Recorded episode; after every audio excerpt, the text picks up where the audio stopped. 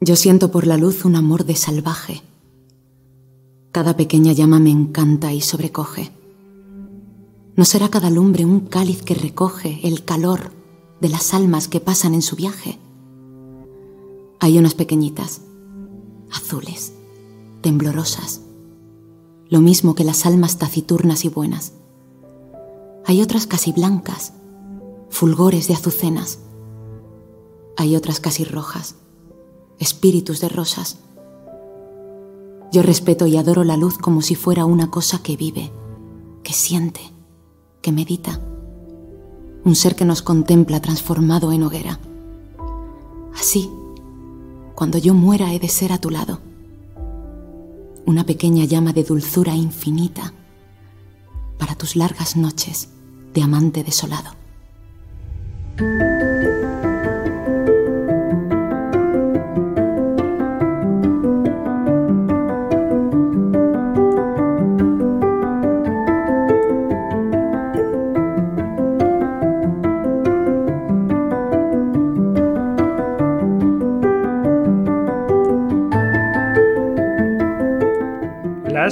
Fotografía, episodio 166.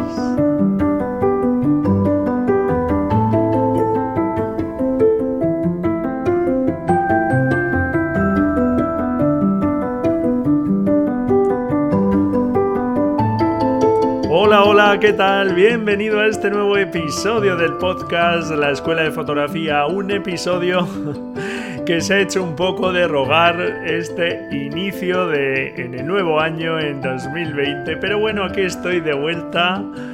Y qué mejor forma de hacerlo que con este poema La pequeña llama de la poetisa uruguaya Juana de Ibarburu, leído por la actriz española Paula Iwasaki una iniciativa de la RAE, de la Real Academia Española de la Lengua, persiguiendo fomentar la poesía. Y como aquí nos encanta expresarnos, pues me apetecía empezar con este poema tan bonito de esta poetisa y leído de esta forma tan emotiva por esta actriz. Yo siento por la luz un amor de salvaje cada pequeña llama me encanta y sobrecoge. ¿Habrá mejor forma de expresar el amor hacia la luz? ¿Y será esa luz de las pequeñas cosas las que podríamos capturar en nuestras fotografías? Pues seguramente no es mal indicio, porque siempre hay luz en las pequeñas cosas y solo hace falta que nos fijemos un poco para poder verla. Bueno, pues estoy encantado de estar de vuelta aquí en el podcast. Y bueno, la verdad es que retomarlo ha sido un tanto complicado porque ando muy liado, ya sabes que este año pues mi mujer está fuera trabajando, estoy ya con las peques. Y encima pues eh, a los trabajos de fotografía social se están uniendo más trabajos de fotografía de producto y fotografía comercial y bueno, pues la verdad es que ando bastante liado. Pero bueno, que es estupendo porque, oye, de algo hay que comer. y bueno, estas navidades he andado un tanto atareado creando una web de mis trabajos profesionales que confío que esté muy pronto publicada. Cuando lo esté, pues bueno, lo comentaré por aquí por si te apetece echarle un vistazo. Y estas navidades también me ha dado tiempo para reflexionar un poco sobre mis últimos aprendizajes, sobre lo que he estado haciendo estos últimos años en los que también he dedicado mucho tiempo a aprender cosas no relacionadas directamente con la fotografía, pero que me han ayudado mucho eh, en todos los temas fotográficos, personales, profesionales y así, por ejemplo, he asistido a formaciones, he leído numerosísimos libros y me he informado todo lo posible sobre productividad, cómo aprovechar al máximo tu tiempo, porque a mí no me sobra y sin duda tengo que intentar aprovecharlo al máximo. También temas de desarrollo personal, porque creo que hay que crecer en todos los ámbitos de la vida y el crecimiento en cualquier área va a repercutir en el resto. Y también averiguar cómo navegar por los límites eh, que muchas veces creo que tenemos los fotógrafos a la hora de conseguir mejores fotografías. Si estás escuchando este podcast es porque quieres mejorar y los límites de nuestra fotografía los dan los límites de nuestro lenguaje, de la capacidad que tengamos de expresarnos a través de nuestras fotografías. Y es un tema que me interesa mucho, que he estado averiguando bastante todo lo que he podido sobre este tema para poder ayudaros de la mejor forma posible. Y bueno, pues esas nuevas ideas que tengo de contenidos, etcétera, irán viendo la luz a lo largo de todo este año de 2020 y espero también que por fin comience con el canal de YouTube, que llevo postergándolo mucho tiempo y ya me apetece mucho pues empezar por ese medio de comunicación también, porque hay cosas que creo que en vídeos sin duda se pueden explicar mucho mejor. Y bueno, pues vamos a empezar con el contenido de, de, este episodio, que es un contenido de mucha planificación, como te voy a contar ahora.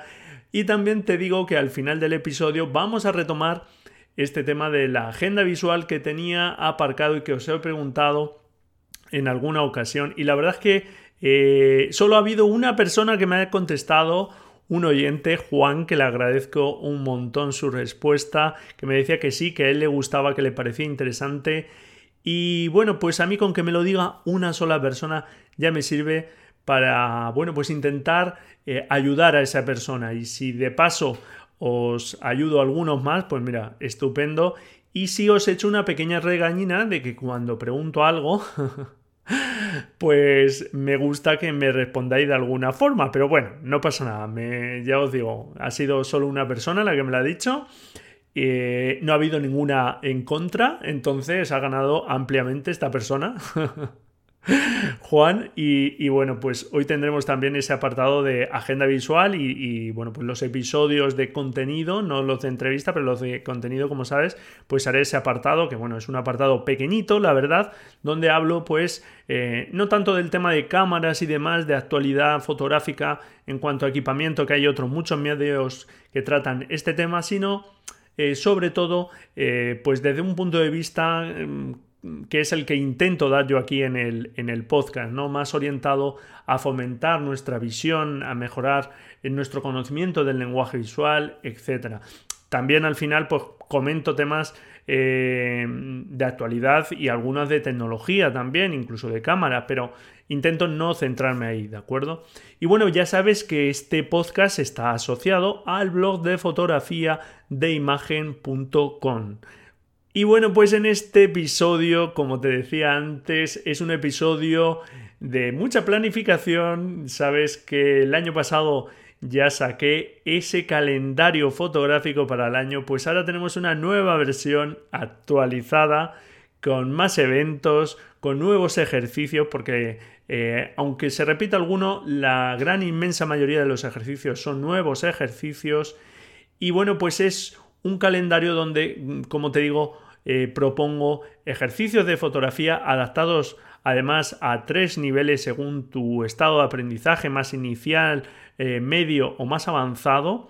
Eh, recomiendo fotógrafos también para que investigues un poco sobre ellos y también muchas fechas interesantes pues para fotografiar y así por ejemplo pues aparecen en el calendario las fases de la luna, algo por ejemplo muy interesante para fotografía nocturna, aparecen los principales eclipses, los momentos en los que empieza a verse la vía láctea, cuando está eh, más en diagonal, cuando está en vertical, según queramos mostrarla, también los mejores días para ver las lluvias de estrella, en fin, que creo que es un calendario muy interesante.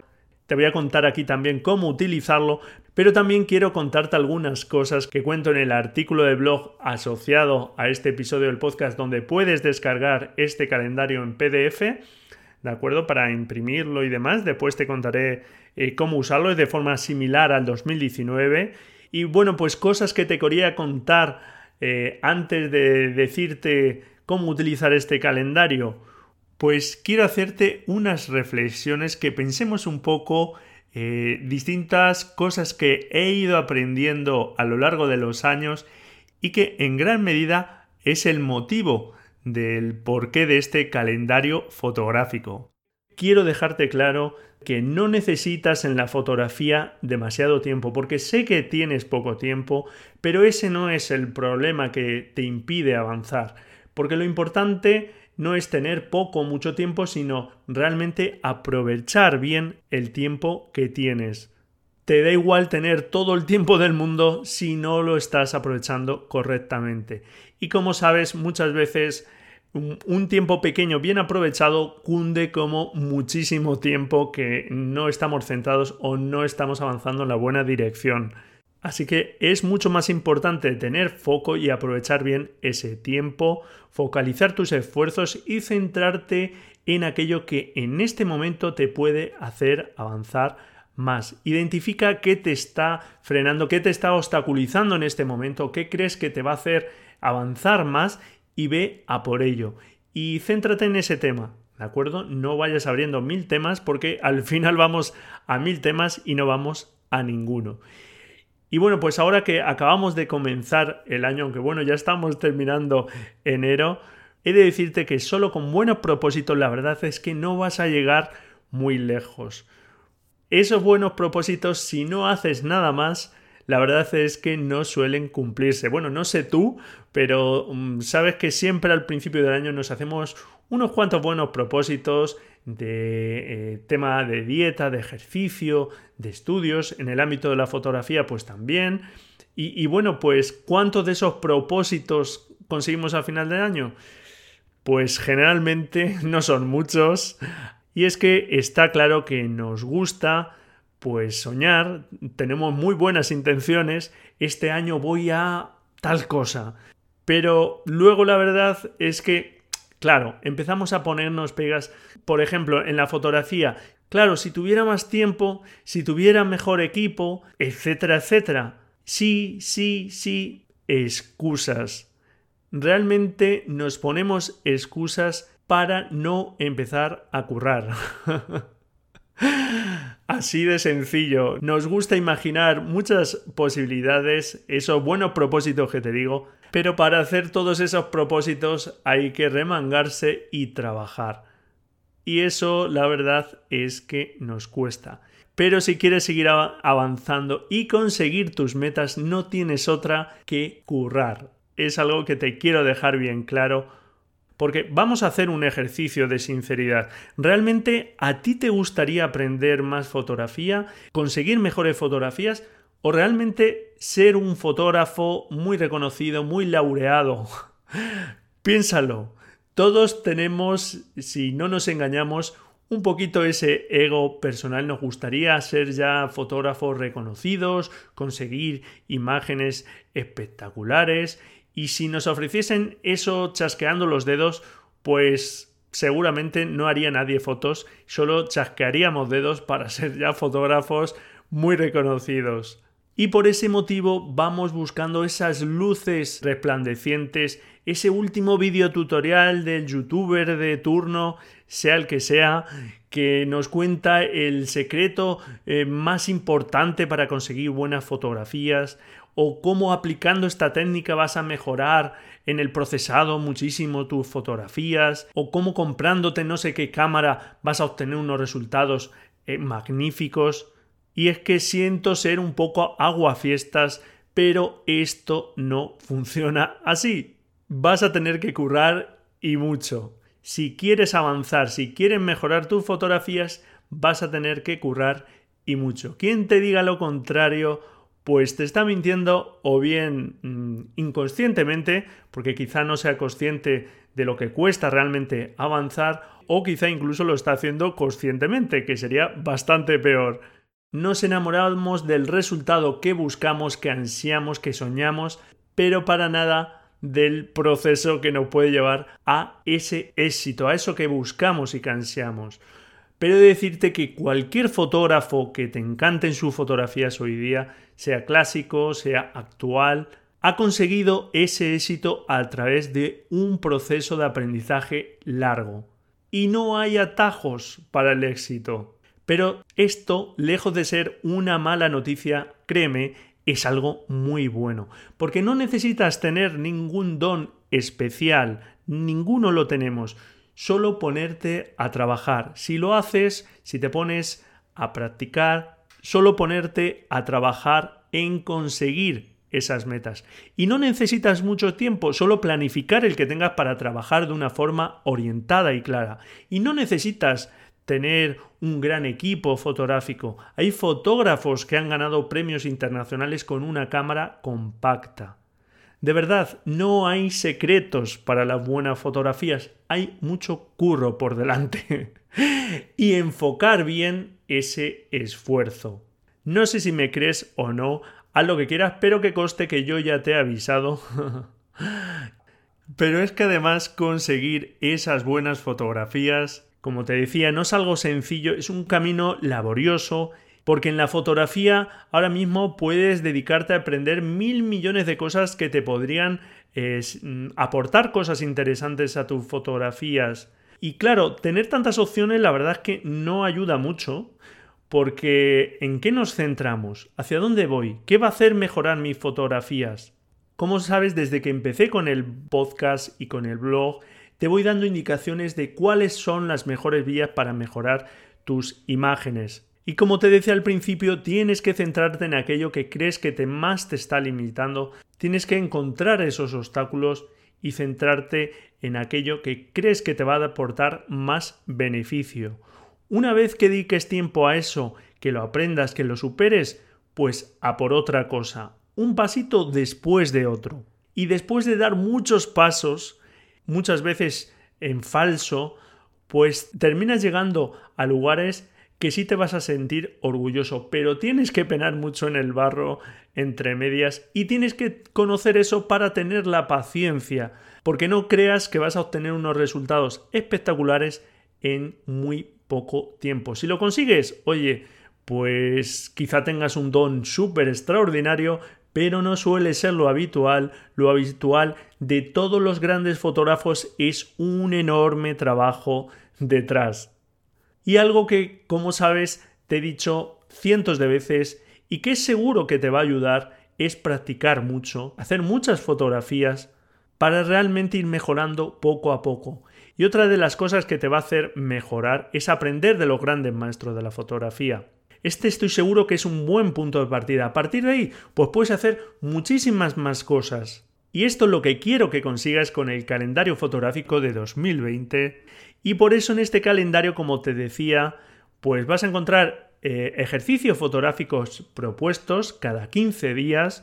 Simplemente son eh, ejercicios que te propongo yo, pero naturalmente mm, hay espacio para que tú completes con tus propias tareas o tus propias prácticas ejercicios que se te ocurran a ti de qué vas a hacer cada semana. El hecho de dejarlo por escrito y tenerlo en un lugar visible si te imprimes cada mes y lo vas completando, pues hace que lo tengas a mano, que tengas visible ese compromiso, esa tarea que te has puesto y es más fácil que logres cumplir esa tarea. Además vas a encontrar más de 50 fotógrafos recomendados. He apostado sobre todo por los fotógrafos clásicos, aunque también hay fotógrafos actuales, todos ellos fotógrafos muy reconocidos. Y fíjate, iba a incluir las disciplinas en las que cada uno se mueve, pero he preferido no hacerlo para que indagues sobre estos fotógrafos. Es más, muchas veces anclar en una sola disciplina o en dos o en tres a un fotógrafo no hace justicia a toda su obra porque eh, muchas veces se están mezclando eh, disciplinas. Simplemente, eh, si no conoces a ese fotógrafo, yo te animo a que busques por internet información y que veas su obra y te podrá gustar más o menos. Eh, y así también evitamos que si te pongo un fotógrafo de naturaleza o de paisaje y a ti te gusta eso, seguramente vas a ir a buscar a los fotógrafos de paisaje porque es lo que te gusta. Pero es bueno, como te decía al principio, que navegues por los límites de tu conocimiento, que vayas un poco más allá en temas que, mm, digamos, habitualmente no haces. Entonces, es bueno que si te gusta el paisaje, conozcas fotógrafos de retrato y fotógrafos eh, de calle y de cualquier otra disciplina. No te ciñas solo y no te cierres las puertas a una determinada disciplina, sino seguramente eso te está poniendo límites. Y es algo que he comprobado en mí mismo, en otras personas, en alumnos de mis cursos, y te puedo asegurar que ampliar esos intereses nuestros y no reducirlo solo a lo habitual, a lo que más nos gusta, pues em, nos abre puertas y nos abre opciones expresivas mm, desconocidas, te lo puedo asegurar. También tienes fechas de festivales de fotografía en España, que hay muchísimos y que nos pueden aportar también cosas interesantes porque coincidimos allí con otras personas apasionadas por la fotografía y también nos puede, eh, es un chute de energía, digamos, es un estímulo para seguir. Y también te pongo ahí algunas exposiciones interesantes, pero naturalmente hay cientos de exposiciones y las exposiciones es otro tema que te aporta una visión distinta. Pueden ser fotográficas o no, de cualquier otro tema. Yo mm, te indico ahí eh, varias exposiciones en el calendario de pintura, por ejemplo, y de algún otro tipo también. Entonces, eh, bueno, pues todo esto te va ampliando tu cultura visual. Entonces yo te recomiendo que te imprimas el calendario, las hojas eh, de los meses, que planifiques ahí las cosas que quieres ir aprendiendo. Cada mes tienes un tema como estrella para, mm, digamos, centrarte en ese tema y luego cada semana puedes ir haciendo las tareas que te van a ayudar a conseguir ese tema, ese objetivo, esa meta que tienes. Y luego al final del calendario vas a encontrar una hoja para que cada mes te animes a imprimir eh, también una eh, foto, la pegues ahí y bueno, pues la puedes dejar en algún sitio visible también al lado del calendario, puedas poner otra chincheta o colgarlo de alguna forma también para ir viendo el resultado de esas fotos que vas consiguiendo, porque eso también te va a motivar a seguir fotografiando y a seguir aprendiendo. Como cualquier otro calendario, pues tiene los festivos eh, nacionales, eh, también regionales, y te animo a que esas fotografías, si las quieres compartir, puedes hacerlo bien en el grupo de Facebook de la Escuela de Fotografía que te dejo por ahí el enlace o bien en Instagram con el hashtag de imagen 2020. Mi intención es que cada mes hacer un vídeo y las fotos que se hayan compartido con ese hashtag, eh, revisarlas y bueno, pues hacer un vídeo para ese canal de YouTube donde elegir, pues no sé, eh, un número determinado de fotografías, 5 o 10 fotografías, mm, las que más me gusten, y hacer un pequeño comentario para que, bueno, pues sirva también para el resto de personas seguir aprendiendo. Esa es mi idea, por lo menos de momento, y en cualquier caso puedes obtener los comentarios, el feedback de las personas eh, que, bueno, pues eh, te sigan, etcétera, ¿de acuerdo? O si es en el grupo de Facebook de la Escuela de Fotografía, pues de los miembros del grupo. Y aquí solo una pequeña recomendación que ya le he dicho aquí muchas veces y es que nunca mires, eh, midas eh, la calidad de tu foto por el número de me gustas que tenga o los comentarios que tenga, que sean positivos o incluso malos. Da igual, nunca midas eh, la calidad de tu fotografía por eso, porque mm, realmente el criterio que pueda tener una persona Em, es suyo, es personal y no tiene nada que ver que una fotografía tenga 100 me gustas y otra tenga 2 a que sea mejor, ¿de acuerdo? Entonces, no te bases en eso para compartir, pero sí es algo bueno quizá pues para, eh, digamos, establecer una conversación con otros fotógrafos que están interesados también en seguir avanzando y practicando. Y bueno, pues eh, eh, ahí tienes en, la nota del programa el enlace del artículo de blog para que te descargues ese calendario eh, acorde a tu nivel, ¿de acuerdo? Y ya está, por mi parte nada más. Espero que este calendario te, te sirva para seguir aprendiendo. Yo voy a hacer más seguimiento de este calendario porque el año pasado la verdad es que lo publiqué, pero después ya no hice mucho seguimiento, no sé qué, qué nivel eh, hubo de seguimiento, si alguien lo puso en práctica, encantado si, si tú eres uno de ellos o hiciste parte o te encontraste con problemas. En fin, si te descargaste el calendario, encantado también de conocer qué te pareció, animarte ahora a, a descargarte el del nuevo año, el del 2020 y que me mm, digas qué, te parece el nuevo calendario. ¿De acuerdo? Como te digo, no son los mismos ejercicios, prácticamente la inmensa mayoría, aunque se repita alguno, la inmensa mayoría son eh, ejercicios nuevos. Y bueno, pues eso, que confío que te ayude, yo estoy convencido, a mí me ha funcionado tener esa planificación y me sigue funcionando a día de hoy. Y bueno, pues espero que a ti también te ayude. Y ahora sí, vamos con la agenda visual.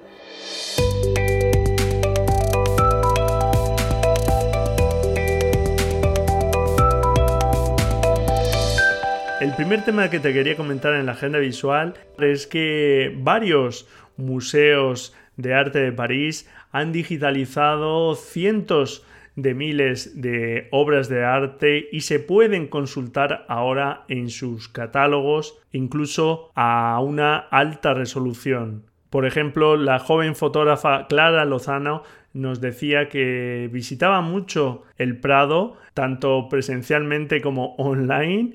Y bueno, pues esta es una forma de acercarnos a esas exposiciones. Te dejo ahí la URL del sitio que se ha creado. Y bueno, es una noticia que conocí a través del blog de Doméstica. Otra noticia que me ha parecido interesante es la convocatoria para participar en la exposición de su séptima edición del Festival Emergente de Barbastro y hasta este próximo 15 de marzo se puede concurrir tanto de forma individual como colectiva para que bueno, pues nuestras fotografías se puedan ver en las exposiciones que del 1 al 30 de junio se van a ver en este festival de Huesca. Y bueno, pues puede ser y bueno, pues si tienes interés en que se publiquen alguna de tus fotografías, pues eh, es algo interesante participar en estas exposiciones y ahí eh, te dejo en la nota del programa el enlace a la noticia de Clavo Ardiendo para que puedas eh, echar un vistazo a toda la información si te interesa. Exposiciones interesantes. Exposición de Chema Madoz en la Galería Joan Prat en Barcelona hasta el 28 de marzo. Y en la Sala Rigoberta Menchú de Leganés, si te puedes acercar, hasta el 18 de febrero hay una exposición llamada Ciudad Azul con fotografías de Carlos Bouza, una treintena de fotografías sobre la ciudad marroquí de Chechauen. Otra interesante exposición. Y termino con una noticia de Fotolari, esta vez sí de cacharreo, pero bueno, por comentar algo peculiar y es un modelo de Leica, el M10, que es monocromo, solo captura imágenes en blanco y negro y que vale la friolera simplemente de más de 8.000 euros. Como te digo, es una cámara que solo captura en blanco y negro, pero visto los resultados, la verdad es que parecen muy buenos, como no, gastándose ese dineral, pero me parece interesante porque es cierto que al construir un sensor de cámara exclusivamente en blanco y negro que no capta los colores, se utiliza otra tecnología y es capaz de ser mucho más sensible a la luz. Por lo tanto, puede ofrecer mejores resultados para este tipo de fotografías. Eh, y bueno, pues y esto incluso plantea el debate. Hay quien dice que los fabricantes de la cámara deberían hacer dos versiones de cámara, una cámara en color y otra la misma con otro sensor distinto que solo capte en blanco y negro. Porque no es lo mismo, mm, y bueno, pues hay numerosas pruebas eh, sobre ello, capturar una imagen en color y convertirla a blanco y negro puesto que ya la sensibilidad de ese sensor es menor. El rango dinámico de la cámara ya no es tan sensible. Sin embargo, es capaz de capturar color. Pero claro, aquellas personas que no quieran el color, que saben que van a trabajar en blanco y negro, este tipo de cámaras, aunque pueden parecer caprichos un poco sin sentido, pues quizá puedan tener más sentido del que a priori parece. Bueno, es simplemente porque conozcas este tipo de cámara por si no la conocías y un poco este debate que me ha parecido interesante. Y bueno, pues hasta aquí este episodio. Estoy muy ilusionado para este nuevo año, para los contenidos que tenemos por delante. Estaré súper encantado de tenerte cerca si quieres estar aquí escuchando este podcast. Te animo a compartirlo también para hacerlo un poco más visible, a que me dejes tus comentarios, que te echaba un poco la bronca al principio de que no me comentáis, Y bueno, pues a veces esto se hace un poco duro, un poco frío. Como te digo, pues no me sobra el tiempo y la verdad es que cuando me hacéis cualquier comentario, pues me alegra muchísimo. Así que de cualquier tema, sea una pregunta, sea pues comentar algo de un episodio, lo que sea, ¿de acuerdo? Eh, encantado si me dejáis vuestras valoraciones y vuestras reseñas en iTunes, que tengo que seguir leyendo reseñas que me hacéis emocionarme sencillamente. Y bueno, pues como te decía, encantado de estar aquí. Mi intención es que sigas aprendiendo todo lo posible. Con este episodio pretendo que no solo tengas buenos propósitos, sino que lo vayas ejecutando para que realmente no se quede en eso solo en buenos propósitos. Y aquí tienes, creo, una estupenda herramienta. Así que ánimo felices fotografías en 2020 y nos escuchamos la próxima semana, si tú quieres, claro. Adiós.